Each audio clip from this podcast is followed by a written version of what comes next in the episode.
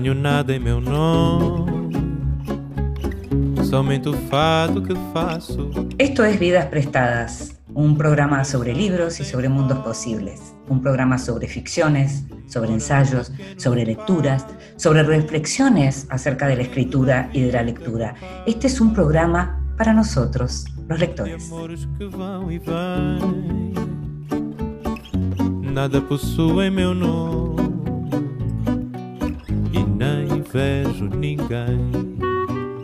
Y si nos conoces, ya sabes que estamos todos los lunes a las 23 para hablar durante una hora de libros con vos, pero también sabés que nos gusta que nos lean en voz alta y por eso le pedimos siempre a grandes lectores que lo hagan. Esta vez le pedimos a Silvia Hoppenheim. En voz alta. Cuentos breves, poesía, lecturas para compartir. Soy un hombre de cierta edad. En los últimos 30 años, mis actividades me han puesto en íntimo contacto con un gremio interesante y hasta singular, del cual entiendo nada se ha escrito hasta ahora, el de los amanuenses o copistas judiciales. He conocido a muchos, profesional y particularmente, y podría referir diversas historias que harían sonreír a los señores benévolos y llorar a las almas sentimentales. Pero a las biografías de todos los amanuenses prefiero algunos episodios de la vida de Bartleby, que era uno de ellos, el más extraño que yo he visto o de quien tenga noticia. De otros copistas yo podría escribir biografías completas. Nada semejante puede hacerse con Bartleby. No hay material suficiente para una plena y satisfactoria biografía de este hombre. Es una pérdida irreparable para la literatura. Bartleby era uno de esos seres de quien nada es indagable salvo en las fuentes originales, en este caso exiguas. De Bartleby no sé otra cosa que lo que vieron mis asombrados ojos, salvo un nebuloso rumor que figurará en el epílogo. De Bartleby, el escribiente, Herman Melville.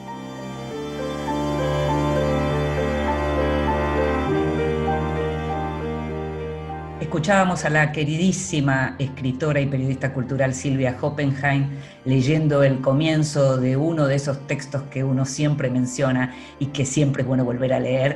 Hablamos de Bartleby, el escribiente, de Herman Melville. Y a propósito de Melville, Silvia justamente está dictando talleres, uno de ellos es sobre la lectura de Moby Dick, de Melville, también está dictando taller sobre La hora de la estrella de Clarice Lispector, sobre Griselda Gambaro, sobre Luis Carroll, pero para saber más sobre los talleres de Silvia, podés entrar directamente a la página, al sitio de Instagram Clásicos No Tan Clásicos, o podés escribirle a clásicos no tan clásicos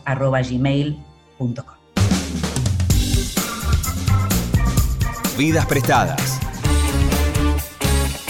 en la noche de la radio pública.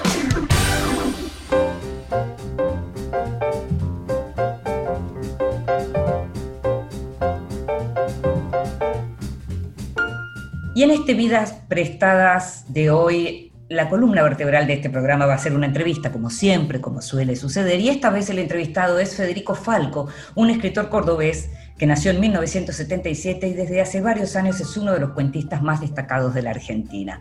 Tal vez escuchaste hablar o leíste alguno de sus libros como 222 patitos, La hora de los monos o Un cementerio perfecto. Pues bien, Federico, que además es editor, en este momento está presentando lo que es su primera novela, su primera y premiada novela, porque el año pasado resultó finalista del prestigioso premio Anagrama. La novela se llama Los Llanos y es un libro que está circulando muy bien de boca en boca. Cuenta la historia en primera persona eh, de un personaje que se llama como el autor y también es escritor igual que Falco, que se muda al campo luego de una ruptura amorosa y encara un proyecto a futuro que también a su manera, es como convocar a la memoria de la infancia. Se trata de una huerta. El duelo por el final del amor, además, remueve en este protagonista narrador otros duelos y otras pérdidas y provoca un bloqueo en el protagonista, provoca un bloqueo en el escritor, ¿no? Que no encuentra la manera de volver a escribir. La naturaleza, con sus propias reglas y con sus propios ciclos, se convierte entonces como en el espacio que le permite agilarse y concentrar a la vez atención, amorosidad y expectativas. Está narrada en forma de diario y cuenta con una prosa muy delicada y sutil el día a día de esa soledad nueva y dolorosa, pero también es un ensayo sobre la escritura y las formas del lenguaje. Federico Falco además dicta talleres, es editor, como te contaba, de una colección de cuentos y uno de los directores del proyecto editorial Cuentos María Susana. Te invito a que escuches la primera parte de esta entrevista. Qué suerte, Federico, que estás ahí, Fede, Federico, eh, autor de una de las novelas de las que se está hablando y que se está leyendo, no solo se está hablando, la gente lee Los Llanos, así que muchas gracias por estar ahí porque teníamos muchas ganas de hablar con vos. Hola, Inde, buenas noches, un placer estar acá. Un placer leer también tu novela, que, aparentemente cuenta una cosa, termina contando otras, y que cuando uno se quiere dar cuenta, en realidad también es una novela sobre cómo contar, ¿no? Cómo contar una historia, cómo contar, cómo narrar. Hay una cosa discursiva importante y al mismo tiempo hay algo de distancia dentro de lo que es lo sentimental. Eh, particularmente es una novela que disfruté mucho. Y la primera pregunta que tengo para hacerte es, ¿qué relación tenías antes de los llanos con la naturaleza? Mm, yo hace mucho tiempo que vivo en ciudades, pero me, crié en un pueblo que en ese momento era relativamente chico y donde estar en contacto con la naturaleza era lo más natural del mundo. Desde, desde mi casa, donde ya había un patio y el patio de mis abuelos al lado, eh, a donde iniciaba el campo en ese momento eran tres cuadras. Mm. Entonces, tres o cuatro cuadras. Entonces, en mi infancia, como había mucha, mucha bicicleta y salir a andar por los caminos, visitar amigos que vivían en el campo, en bici o caminando, mm. eh, tengo una relación muy, muy estrecha porque es un lugar en el que me siento realmente bien y, me gusta y, visito y, y eso, si bien en los últimos años viví eh, en ciudades, desde que me fui desde mi pueblo. Eh, siempre voy, viajo mucho a las sierras de Córdoba o a, diferentes lugares. Es algo que disfruto mucho y que me, gusta mucho. Entonces está, es un vínculo bastante estrecho. Mm.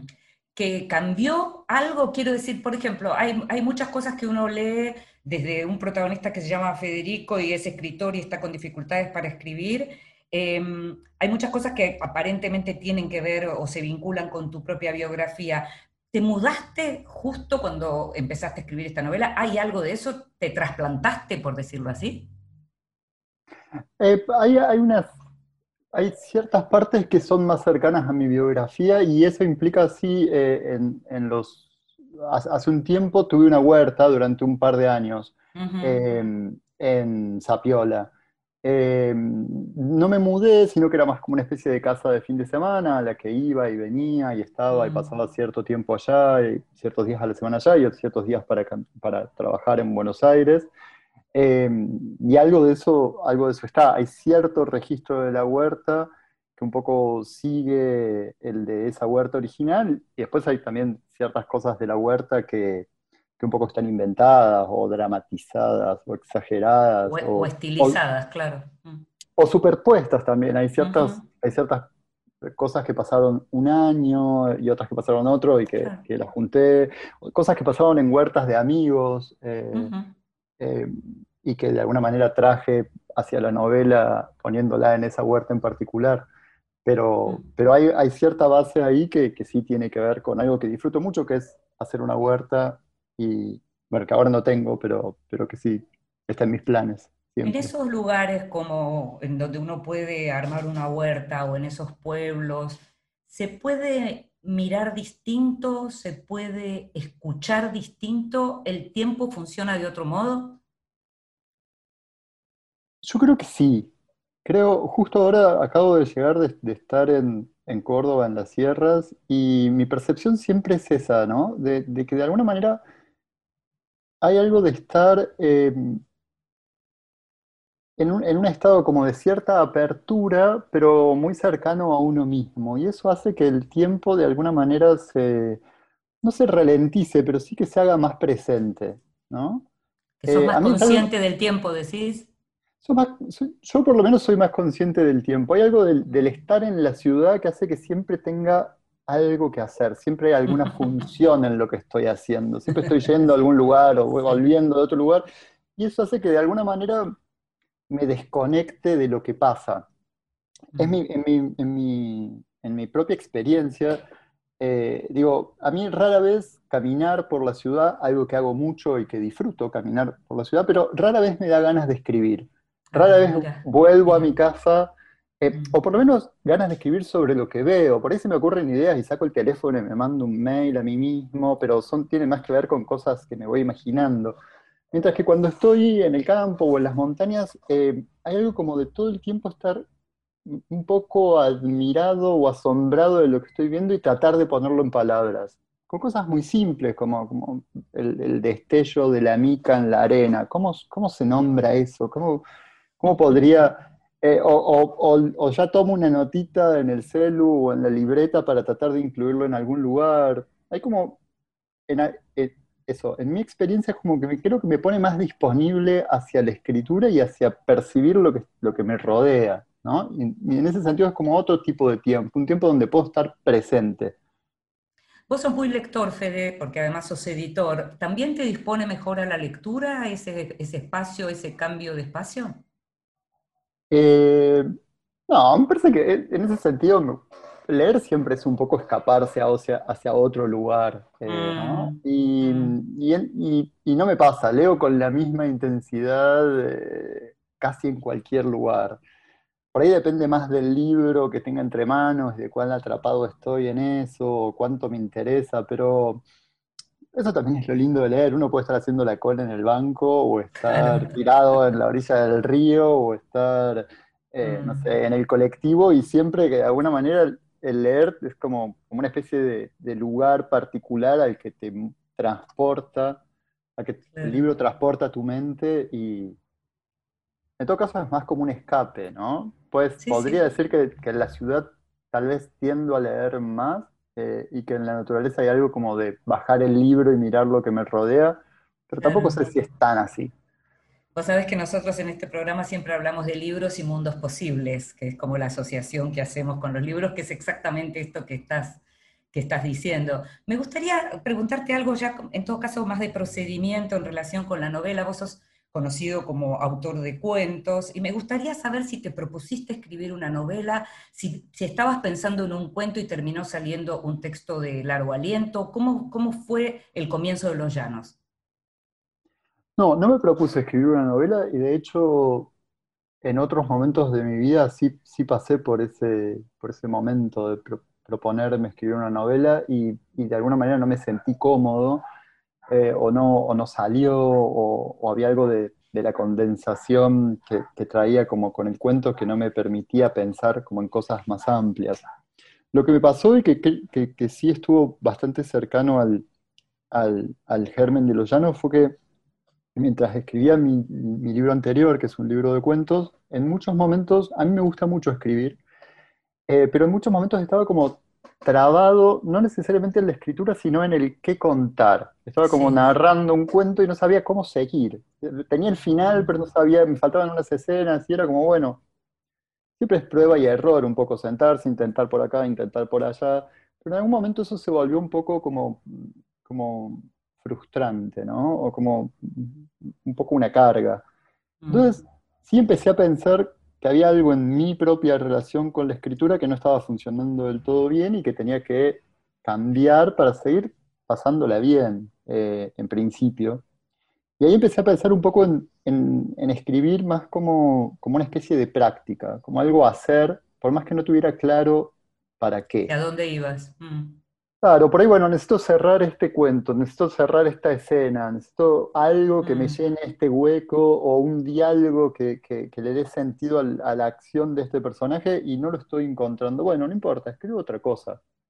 Escribo lo que mm. está pasando en la huerta, o escribo algo que se me ocurrió, o escribo el, describo un señor con el que me crucé en una calle abrazado a una caja de zapatos envuelta en una bolsa verde. Y, Casi una práctica de tu taller. Una práctica como, yo lo pienso sobre todo como hay gente que sale a correr todos los días y Sí. necesita salir a correr todos los días. Y hay gente que, no sé, cocina por, por placer, digamos, como cualquier tipo de práctica donde uno de alguna manera encuentra un espacio don- don- de bienestar y de, y de disfrute. Entonces, un poco como eso, bueno, no sé qué escribir, está esto trabado, pero igual me siento y tengo como este espacio de escritura que es, que es mi espacio, que es como mi forma de procesar cosas, de estar, de encontrarme, de, de ir tomando notas, de ir eh, habitando también el presente de alguna manera, en el sentido de ver qué veo, cómo lo pongo en palabras, qué, qué me pasa con eso. Algo de esto aparece en las primeras páginas de Los Llanos cuando el narrador dice, quería escribir, pero todavía no me sentía preparado. Me parecía que antes de empezar necesitaba saber más, estudiar, aprender un montón de cosas antes de intentarlo, antes de decir yo escribo. Algo de eso hay. Eso, eso Mm. era algo que mm, mm, me- un poco me pasaba cuando empezaba a escribir, eh, cuando era muy jovencito. Sí. Tenía la sensación de que necesitaba que alguien me diera permiso, ¿no? Como me dijera, podés hacerlo. Un poco porque no conocía escritores eh, eh, en mi juventud, digamos, en mi infancia, en mi adolescencia no había conocido escritores y no sabía muy bien cómo se hacía. Pensé que, pensaba que, que había algo como más, como un cierto nivel de sofisticación o de, o de entrenamiento que había que alcanza- alcanzar. Eh, y un poco también me parece como por miedo, ¿no? Había como un deseo muy grande de escribir, pero ¿qué pasa si lo que escribís no te gusta o no le gusta a los otros? Mm. no, no se puede publicar. Eh, ¿qué se hace con ese deseo cuando, vamos, había algo del quedarse ahí soñando y un poco intentándolo y justificándose en la, en el, en el tratar de leer más, estudiar más, que, que implicaba no pasar a la acción, ¿no? Mm, Eh, mm. que me parece que es algo que pasa, que es bastante, que es bastante usual, como ese, ese sentir que para escribir tenemos que llegar a un determinado lugar, a un determinado entrenamiento. Eh, Igual me parece que esto estamos hablando como de diferentes modelos de escritores, Fede, porque uno a lo largo de la vida ha conocido un montón de gente que uno sabe por lo que le pasa a uno con sus libros y por lo que escucha que les pasa a otros, que no, digamos, no les da como para, para el modo en que se autoperciben, por decirlo de alguna manera. Tiene que ver también con un nivel de exigencia, con un nivel, quién sabe, de desconfianza en uno mismo, ¿no? Pero, pero lo de cómo mide eh, cómo se mide lo que uno produce, no sé, ¿qué pensás de eso? es muy extraño, ¿no? Porque Mm. escribir siempre implica, yo a veces pienso que hay como una especie de situación un poco esquizofrénica en la escritura, donde uno tiene que al mismo tiempo estar muy adentro de uno mismo y a su vez tener la capacidad de salirse de uno mismo y mirarse desde afuera como si fuera absolutamente otra persona. Así es. Y eso párrafo a párrafo, ¿no? Es como, bueno, escribo un párrafo desde muy, desde, de- desde muy pegado a mí, y inmediatamente hay que dejarlo enfriar y, y mirarlo de afuera y, y mirarlo con ojos como un poco implacables, ¿no? O, Sí. o con ojos de otro. Entonces, eh, siempre es extraño cómo hacer ese pasaje, y siempre es un pasaje un poco incómodo. Hay gente que por ahí se pierde más en ese pasaje eh, porque porque se lee como sobrevalorándose o porque se lee Sí. quitándose valor. Eh, es muy difícil ser, ser Ser otro con totalmente vos.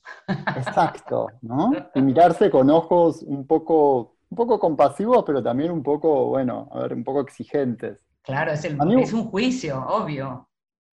A mí una cosa que siempre me pareció muy importante es, de alguna manera, encontrar pares y amigos que, que, que pudieran leer, ¿no? Que, y que pudiera, y, dar, dar a leer y escuchar lo que, lo que me dicen. eh, eh, a mí eso siempre me ayudó muchísimo. Como bueno, ¿Te yo lees, en, tengo te siempre- lees en voz alta también, Fede? Yo en voz alta, en general lo que hago es eh, como tratar de no dar a leer hasta, hasta saber que tengo algo más o menos sólido y donde yo di lo máximo Mm. posible. de mí mismo y la, y la última instancia de ese antes de dar a leer es hacer un par de lecturas en voz alta. Porque Claro. cuando uno lee en voz alta, a mí me da la sensación de que, de que todo surge, ¿no? Hay algo incluso de escuchar la propia voz que hace que, que las cacofonías, que las repeticiones, que ciertas cosas surjan. Y después de esa lectura, sí se lo, se lo empiezo a pasar a amigos. Eso es lo que suelo hacer. En la página 145 termina, eh, ese capítulo termina con contar una historia cambia a quien la cuenta, y por momentos la ficción es la única manera de pensar lo verdadero. Sé que esta frase es una frase de la que estuviste hablando en alguna de las entrevistas, que tiene que ver también con, con algo que leíste, pero me gustaría que me, que me dijeras cuánto te cambió escribir Los Llanos. Mm. Qué, qué pregunta. Eh, no lo sé también. Mm, digo, si- siento que, que me cambió en, en- en muchos lugares. Para mí fue una escritura bastante exigente eh, en el sentido de que se ponían en juego ciertas, ciertas cuestiones con las que yo no, no siempre me sentí muy cómodo, que es escribir cosas más cercanas a mí, escribir una primera persona bastante reflexiva. Eh, digamos, había como escribir algo que tenía más que ver con el paso del tiempo, más alejado a, a una trama. Eh, son todas cosas que de alguna manera in- intenté probarme en esa escritura, que se fue Mm. armando un poco sola también, pero que, pero que sí eso estaba. Eh, pero también lo más interesante de todo esto es que los libros después hacen como su propio camino y ese camino sigue cambiándote por más que, que ya quede independiente de vos, ¿no? Y, hace- y- y va por otro lado. Entonces, es como un cambio que está en proceso. Eh, aparecen las lecturas, lecturas que ni vos te imaginabas de pronto. Exacto, aparecen las lecturas, aparecen lectores, aparecen opiniones, aparecen Mm. devoluciones. eh, el libro también genera efectos de por sí. eh, y uno de alguna manera tiene que hacer espacio a eso y ver cómo lo, cómo lo acomoda y, qué, y, cómo se pone, cómo se para ante eso, que es un poco lo que está pasando ahora. Eh, a mí, en principio, me, pone muy contento y me da mucha alegría y, y también mucho agradecimiento, pero, pero no sé, supongo que es un cambio que está en proceso. Hay que esperar un poco más como para tomar distancia y mirar y decir, ah, todo esto pasó en esos años o en esos meses. Mientras esperamos ese, ese después, te invito a que escuchemos música y seguimos conversando sobre los llanos.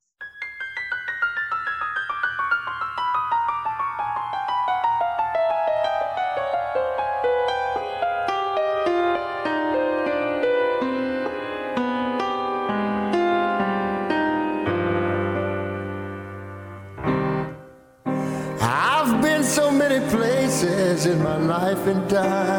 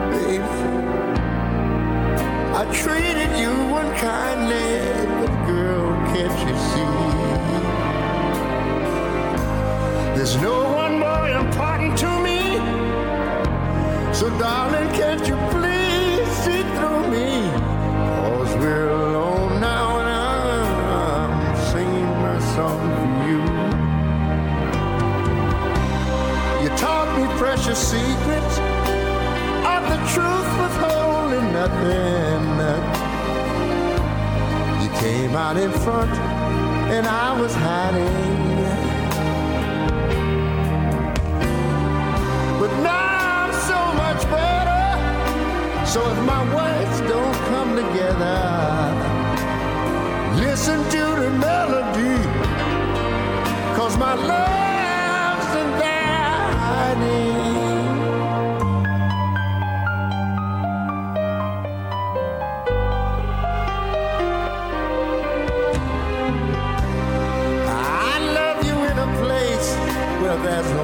waste of time. I love you for my life, cause you're a friend of mine. And when my life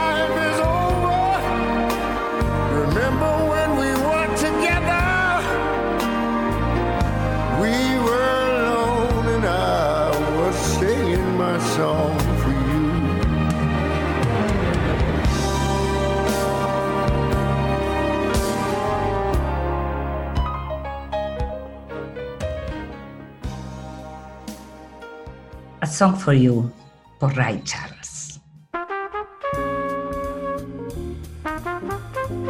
El extranjero. Libros de los que se habla en el mundo.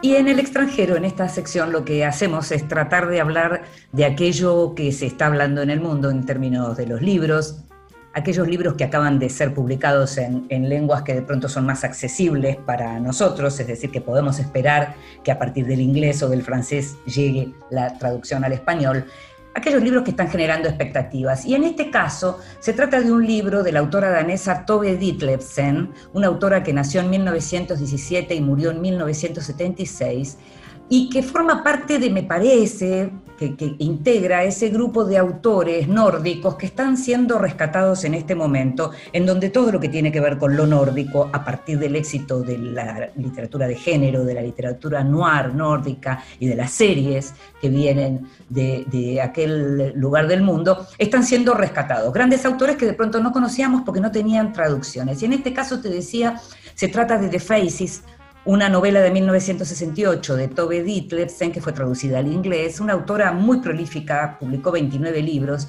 y The Faces cuenta la historia de Lisa Mundus, una escritora infantil de libros para chicos, muy exitosa, que recibe un premio por un libro que ella no considera el mejor de sus libros. Es, en principio, la historia de la arbitrariedad del éxito, pero ese éxito, además, la empieza a enloquecer a Lisa. La empiezan a llamar los periodistas para preguntarle cosas ridículas que tienen que ver con la actualidad y que no tienen absolutamente nada que ver con sus intereses, se convierte en un personaje influyente del mundo de su país, eh, la, fama la saca de su burbuja, digamos. Es como ese famoso mm, salir del confort, pero para ella ese salir del confort es más que eso, porque la seguridad para ella radicaba como en la ausencia de cambio y en esa burbuja de la que estamos hablando. Es la novela de Faces es un retrato de la locura desde adentro, parece que está realmente muy bien. Algunos la comparan con la novela Un ángel a mi mesa de Janet Frame, que alguna vez en este programa recomendó Rosa Montero. Ella empieza a enloquecer, empieza a enloquecer en relación a la, cuestión de su matrimonio, empieza a pensar que la están acusando de plagio, eh, la realidad sale de su vista. En un momento uno de los textos, uno de los fragmentos dice, la realidad desaparecía delante de ella como alguien que queda en una plataforma cuando el tren arranca. Eh, el personaje empieza a, pensar que efectivamente el marido la está engañando, eh, está pensando que la quieren asesinar con píldoras para dormir y lo más fuerte es que en realidad Tove Ditlevsen en 1976 se suicidó con píldoras para dormir. Con lo cual, leer esta novela, por lo que cuentan en, en el Guardian, en The Guardian, el sitio británico, es imposible, no, digamos, separar lo que tiene que ver con la vida de esta mujer que tuvo cuatro matrimonios y cuatro divorcios y que efectivamente fue muy exitosa, pero también sufrió mucho. Vidas prestadas con Inde Pomeráñez.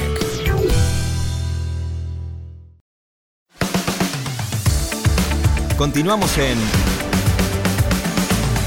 Vidas prestadas.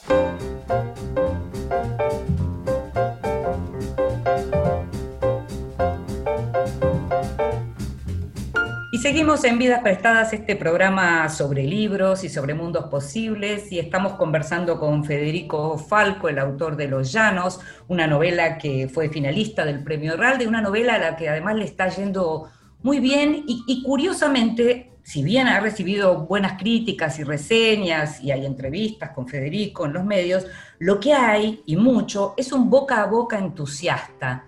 ¿Vos por qué pensás, Fede, que se da ese boca a boca entusiasta. Vos que vuelvo a esto de que sos lector y que sos editor y que de pronto mirás lo que tiene que ver con la lectura de los otros, ¿qué pensás que está encontrando el lector que entusiasma en un libro como el que vos escribiste? Realmente no lo sé.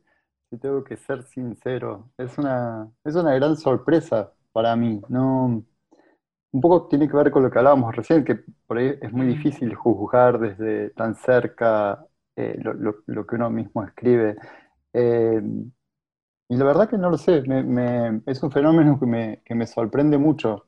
Mm, Mucha gente me escribe y, me cuenta cosas que le pasan con las lecturas y, y- me, me emociona mucho y me alegra, pero, pero eh, también es- no lo termino ni, ni de dimensionar ni de entender todavía. Fede, en la novela eh, estábamos hablando de todo lo que tiene que ver, que, es fundamental con el, vínculo con la naturaleza y con lo que, digamos, lo que se ve y cómo se cuenta esa naturaleza, pero lo que aparece como acción, si se quiere, es una historia de una ruptura, de un duelo eh, amoroso, de una vida que terminó y una vida que comienza. Hay una historia de amor y desamor que se cuenta, y me gustaría saber ¿Cómo surgió la idea, digamos, de, los llanos? Si surgió primero también con esta idea de cómo contar el duelo por un amor que terminó, o, qué, ¿qué fue lo primero? Fueron muchas cosas que fueron surgiendo en paralelo, en esta especie de práctica de escritura. Y, que, y que yo pensaba como, como de alguna manera eh, proyectos que iban por separado, por diferentes corrientes y en diferentes lugares. Eh, había algo de, de- una pregunta que hace, hace un tiempo, hace, un- hace una serie de años me viene, me, me obsesiona mucho y, y me, me da vueltas, es la pregunta de, de qué es el amor ahora, ¿no? Como qué es el Ajá. amor eh, Sí. en este momento, qué es el amor después de la pandemia o durante una pandemia.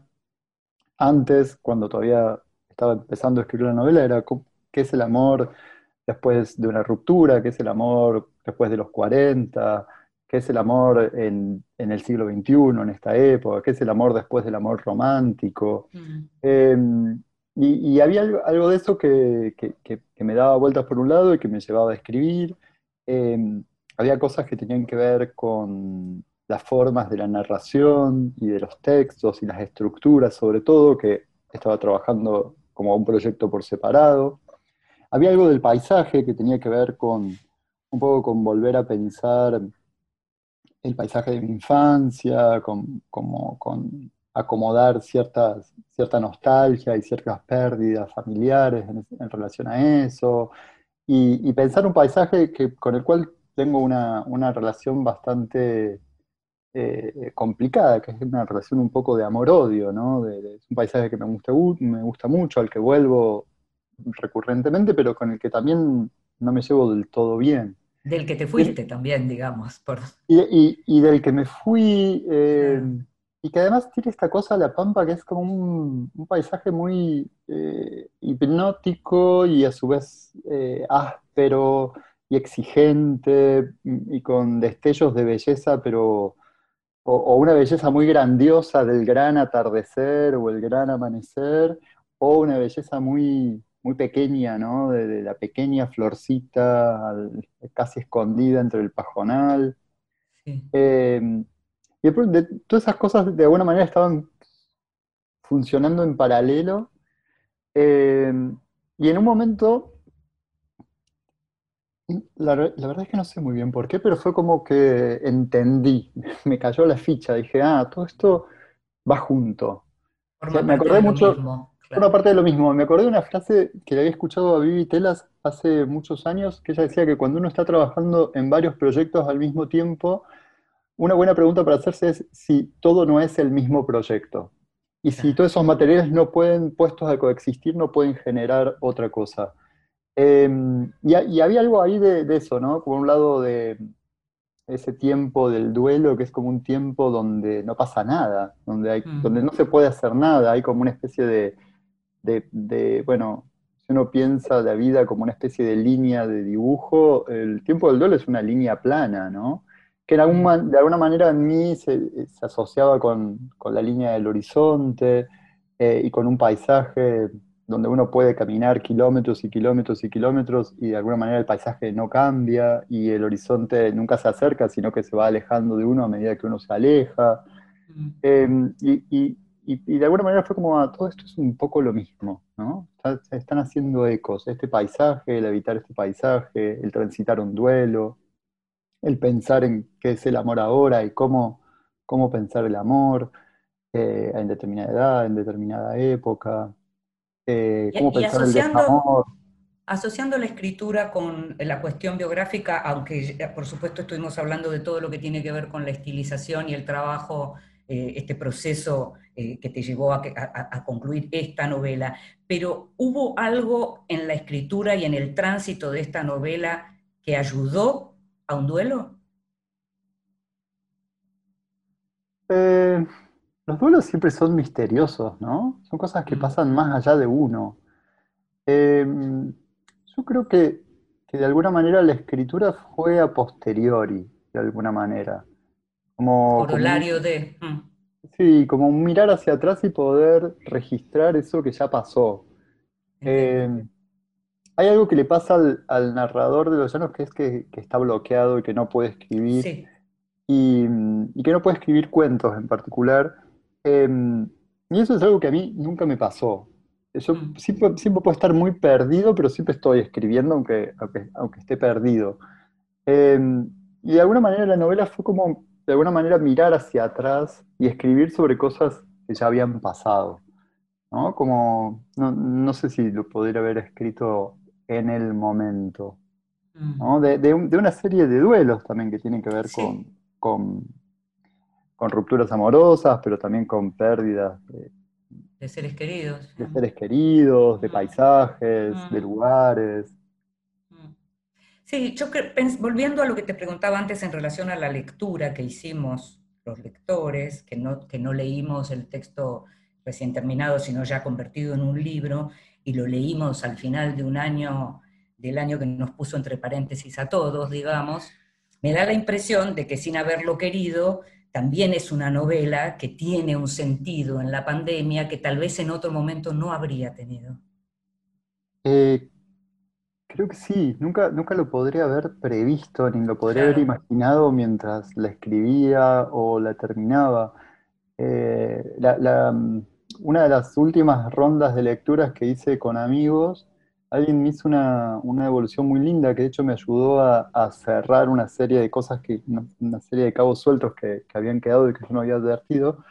Eh, y ahora hace poco la misma persona me dijo, volví a leerla ahora y me pareció otra novela totalmente diferente. Eh, y, creo, y creo que un poco pasó eso, ¿no? Eh, ca- cambió mucho el contexto de lectura, pero a su vez cambiamos muchos nosotros en este último año, creo. Muchísimo. Eh, por lo menos yo, yo no soy para nada la misma persona que escribió ese libro, y eso también es muy raro, ¿no? Hubo Mm. como, la pandemia hace que el tiempo, por un lado pa- pa- parece que el tiempo pasó muy rápido, pero por otro lado parece que el tiempo pasó muy lento, entonces hay cosas que pasaron No- hace un año.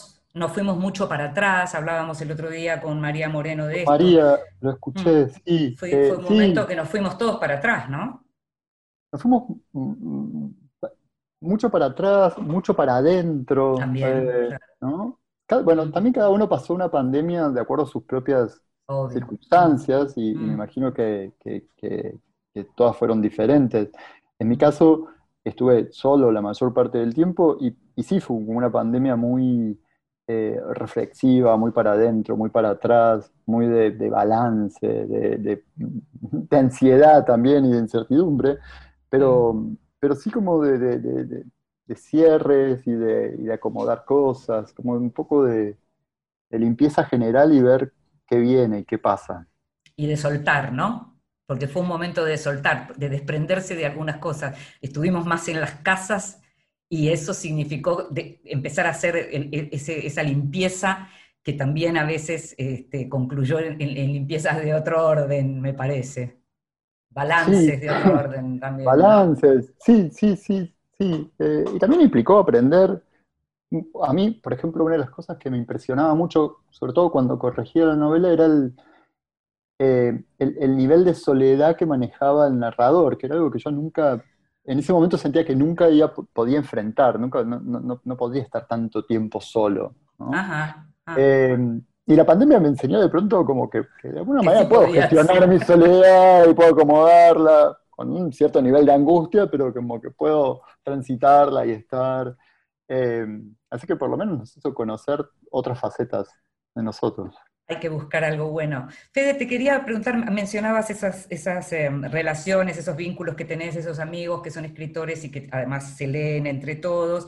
Y mm, algo que pasa también y que tiene que ver con vos, con, con- con Córdoba y demás, es que en los últimos tiempos muchos de los autores y las autoras cordobesas empezaron como a trascender no solo la provincia, sino también a llegar afuera, que no es solo el caso de, de Los Llanos, sino eh, podemos hablar de, de Camila Sosa, podemos hablar de. Eugenia Almeida, por supuesto vamos a hablar de, de María Teresa Andrueto, pero digo, aparece algo que a lo mejor hace unos años no era algo con lo que vos pensabas encontrarte. ¿Cómo, cómo lo ves? Córdoba tiene una larga tradición de escritura y a su vez de, de teatro y de cine, y de- al ser una ciudad universitaria es una ciudad, y de música, como es una ciudad donde de alguna manera los géneros y las, y las personas que están haciendo cosas se cruzan mucho, ¿no? Y se Sí. interactúan. Eh, y en ese sentido, me parece, hay una larga trayectoria de poetas cordobeses y, y con la generación de, de María Teresa Andrueto, una, una- desde los 90, una serie de, de narradoras, sobre todo mujeres, que empezaron a publicar ahí, en esa época, eh, que a mí en lo particular me, me marcaron muchísimo, eh, María Teresa y Lilia Lardone, Claro. eh, que, que- que- fueron muy importantes para mí en lo personal. Y, y hay algo de eso, como de un, de un creo que es un lugar donde hace mucho tiempo están pasando cosas y hay como un, hay como un fermento que, que de alguna manera en los últimos años eh, explotó o se hizo más visible o, o- o de alguna manera trascendió más las fronteras de la provincia. ¿sí? Mm, También mm. es un fenómeno un tanto, digamos que yo no, no termino de, de entender. Yo hace bastantes años que ya no vivo en Córdoba, tengo amigos ahí, pero también son mis amigos, eh, los amigos que me quedaron y de, y de vínculos que hice eh, en, en su momento. Y, son- y- y creo que lo que está pasando en, la narrativa también, por lo menos en la narrativa, es como que hay muchas trayectorias diferentes y estéticas diferentes y corrientes diferentes y, lugares de donde provienen eh, diferente y que eso hace que sea fructífero y, y muy poco homogéneo lo que, lo que sucede y, y- y es, es, eso es para celebrarlo por un lado, pero por otro lado también es un poco difícil de, de entender por qué pasa. Como que se Mm. acomodaron ciertas, ciertas cuestiones astrales, no sé qué, qué- qué pasa por Córdoba. ¿no? Lo celebro, me parece súper súper lindo y me parece que está, que está bueno que, que- que se conozca porque a su vez hay mucha más gente también escribiendo en Córdoba, cosas realmente muy, muy buenas. Como toda editando, provincia. editando también desde Y Córdoba. editando, ¿no? También, también, pero eso es. También es una tradición que Córdoba tiene y creo que también en los últimos años ciertas editoriales cordobesas lograron de alguna manera eh, tras- traspasar ese límite que implica la distribución, ¿no? Y tener como más presencia en todo el país, en Buenos Aires y en todo el país, como lograr como un- un- un- que las obras circulen de alguna manera un poco más. Claro, claro. Quería, ya estamos terminando y quería preguntarte porque a nuestros oyentes les encanta tomar nota, digamos, de, libros por leer, ¿viste? Entonces, quería hacerte dos preguntas muy, muy, muy rapiditas. Y es, si recordás el primer libro que leíste o te leyeron, ¿y cuál es el libro, si es que lo recordás, que más veces regalaste? Uy, el primer libro, eh, el, el primer libro que me leyeron fue una, una antología de- del Centro Editor de América Latina de cuentos griegos eh, para niños, una adaptación que me, me leía mi mamá cuando era chico. Eh, pero el primer, uno de los primeros libros que yo recuerdo haber leído por mí mismo eh, es uno de la, de la colección Villiquen que se llamaba Azabache, que nunca más Ah, sí, lo claro, leí. claro. Era de un caballo, pero la verdad Sí, que no me sí. acuerdo de qué, de qué se trataba. Sí, sí, sí. Y un libro que estuve, Mm. eh, que estuve regalando muchísimo en los últimos meses fue eh, el libro del verano de Tove. Ah, sí, lo amé. Es un libro, que había leído hacía mucho eh, y que siempre me gustó muchísimo y que siempre lamenté mucho que no, que no se consiguiera en español y que no circulara. Había una edición de- muy vieja, muy difícil de conseguir. Y Sí. cuando los chicos de Compañía Naviera lo reeditaron, me dio muchísima felicidad. alegría. Y, a- y entonces, como lo estuve regalando y recomendando un montón, porque es un- soy realmente muy fanático de ese libro. Sí, sí, es un libro precioso. Fede, un placer hablar con vos, un placer, como te dije antes, haber leído Los Llanos y bueno, y ojalá el después que viene de esta novela a la que le está yendo bien sea tan bueno como este presente. Bueno, muchísimas gracias. Ojalá que sí. Un beso. Chao.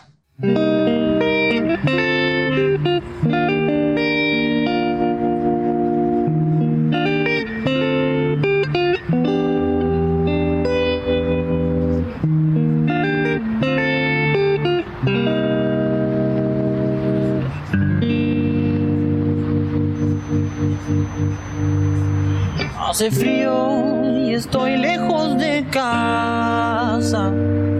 Hace tiempo que estoy sentado sobre esta piedra. Yo me pregunto, ¿para qué sirve la guerra? Tengo un cohete en el pantalón. Vos estás tan fría con la nieve a mi alrededor. Y vos estás tan blanca que yo no sé qué hacer.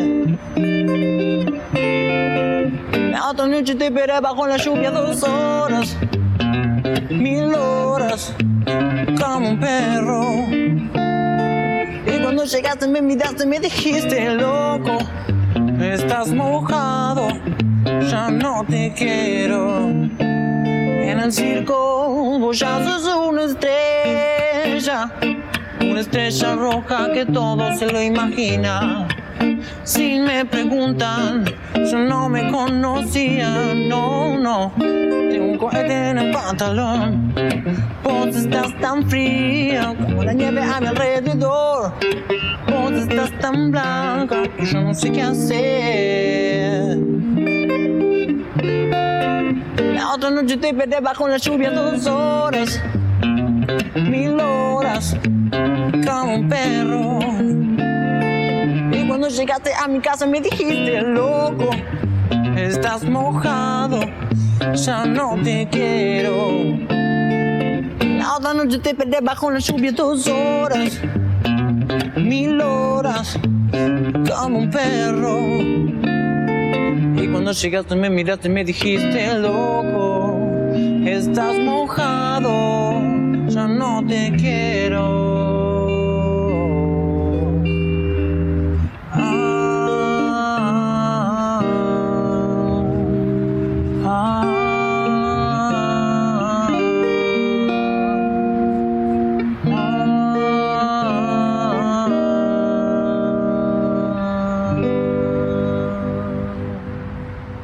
Mil horas, esta preciosa versión de Catriel. Mesita de Luz. Grandes lectores nos cuentan qué están leyendo. Hola, ¿cómo están? Mi nombre es Víctor Malumián, soy uno de los editores de Ediciones Godot. En este momento en mi mesita de luz hay un libro de Benjamin Labatut que se llama Un verdor terrible, que editó Anagrama hace muy poco. Yo lo había leído a él en, un libro llamado Después de la Luz, que había sacado Weathers, la editorial independiente chilena. Algo que me parece fascinante de, de Benjamín es que para mí tiene como un género nuevo que es mezclar datos reales de cómo funciona un químico, cómo funciona la oscuridad, cómo funciona una reacción propia de las ciencias naturales con la ficción. Y usando estas excusas, estos datos técnicos, si se quiere, él logra ir eh, encadenando una historia muy interesante. En, en, este último libro, el que editó Anagrama, Un verdor terrible, lo que podemos ver es desde un, de principio a fin se van ordenando textos que tienen cada vez más ficción. Es decir, los primeros textos que lees son bastante apegados a lo que sucedió, casi se podría hablar de una no ficción, pero a partir que va avanzando el libro eh, se va tomando más libertades en cómo va contando estas, estas biografías sobre físicos, matemáticos, etc. Me parece un librazo. Y lo que había leído antes de eso, que todavía está ahí en mi mesa de luz, es la trilogía que editó Adrián Hidalgo con prólogo de Juan José Saer, de Antonio Benedetti, donde está Sama el Silenciero y Los Suicidas. Ya la edición es preciosa y a mí me parece que es uno de los autores que hace explotar el lenguaje. Por momentos me recuerda a Beckett y, no estoy tan loco porque Marcelo Cohen en, un libro llamado Notas sobre literatura que editó Malpaso lo comenta esto, la forma en que él se relaciona con el lenguaje. Mismo se puede ver en estas tres novelas tres experimentaciones completamente distintas en la forma de narrar. Eh, en Los Suicidas, por ejemplo, podemos ver cómo se van mechando intertextos eh, muy disímiles como pedazos de fichas, investigaciones, eh, monólogos interiores, etc. y en Sama hay toda una búsqueda del lenguaje relacionada a la época y al, y al pensamiento que tenía el protagonista y que termina de una forma muy parecida a cómo termina el, o cómo funciona el innombrable de Beckett. Eh, y lo próximo que voy a leer, si, si me logro despejar las obligaciones laborales, es un ensayo sobre la tipografía de Eric Hill. Muchas gracias. Escuchábamos a Víctor Malumián, editor de Godot, y entre las literaturas que recomendaba estaban los libros de Antonio Di Benedetto. Siempre hay que volver a Di Benedetto. Libros que sí. Títulos nuevos y no tan nuevos que son imperdibles. Sabes que en la Argentina siempre se habla, siempre que se habla de Griselda Gambaro, además de hablar de ella como, como de una de las grandes intelectuales argentinas, en general se la vincula al teatro y es natural porque ha sido siempre una gran dramaturga y sus obras han tenido siempre mucho éxito. Pero además, Griselda Gambaro es una gran narradora, excelente narradora, tanto en lo que tiene que ver con, con las ficciones de más largo aliento, de las novelas, como de cuentos. Eh, y una de las novelas más exitosas de Griselda, que no es precisamente una novela que se haya leído mucho entre adultos, pero sí es una novela que se ha leído mucho en el público juvenil y que acaba de ser reeditada por lo que leo, es El mar que nos trajo. Una novela preciosa, cortita que tiene que ver con los temas de la inmigración y es la inmigración y el desarraigo. Es una novela que al mismo tiempo nos ayuda como a, pensar lo que es la identidad argentina, porque está ubicada a comienzos del siglo XX, que es una novela familiar también, que tiene que ver con la propia historia de, la autora, y que cuenta la historia de Agostino, un italiano que llegó habiendo dejado una promesa de matrimonio y familia eh, en, en Europa y que arma una nueva familia aquí, pero bueno, y se cuenta lo que tiene que ver con, esa historia, con esa historia de aquellos que se van y que no saben si van a volver, que se van dejando una infancia, dejando familia, dejando amores. El mar que nos trajo está muy hermosamente contada y en esta nueva versión eh, que, podemos leer ahora, justamente tiene un prólogo muy, pero muy lindo de Silvia Hoppenheim, que hoy nos estuvo leyendo a Melville. Ese es uno de los libros que quiero recomendarte hoy. Y otro de los libros que quiero recomendarte, porque me parece que puede servirnos a todos en este momento en donde estamos recuperando las obras de arte de las mujeres que durante siglos estuvieron ocultas, es un libro que se llama Breve Historia de las Mujeres Artistas, escrito por Susie Hodge, publicado por Bloom.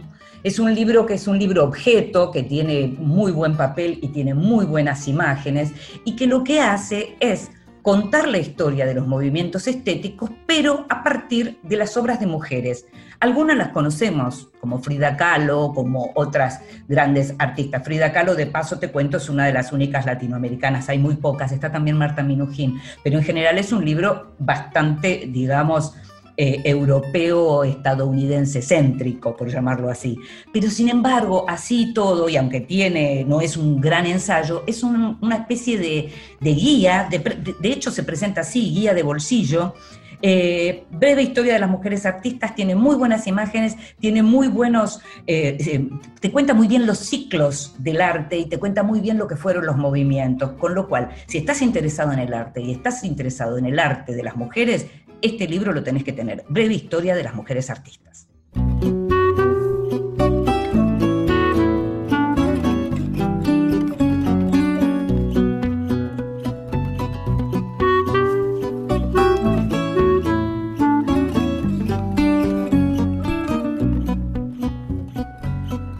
Não tenho nada em meu nome Y nos estamos yendo, esto fue un nuevo Vidas Prestadas. Sabes que estamos todos los lunes a las 23. Estuvo en la operación técnica Jorge Falcone, en la producción Consiguiendo Todo y mucho más, como siempre, Gustavo Kogan. Mi nombre es Inde Pomeraniec, nos estamos escuchando. Chao. Nada possui meu nome e nem vejo ninguém.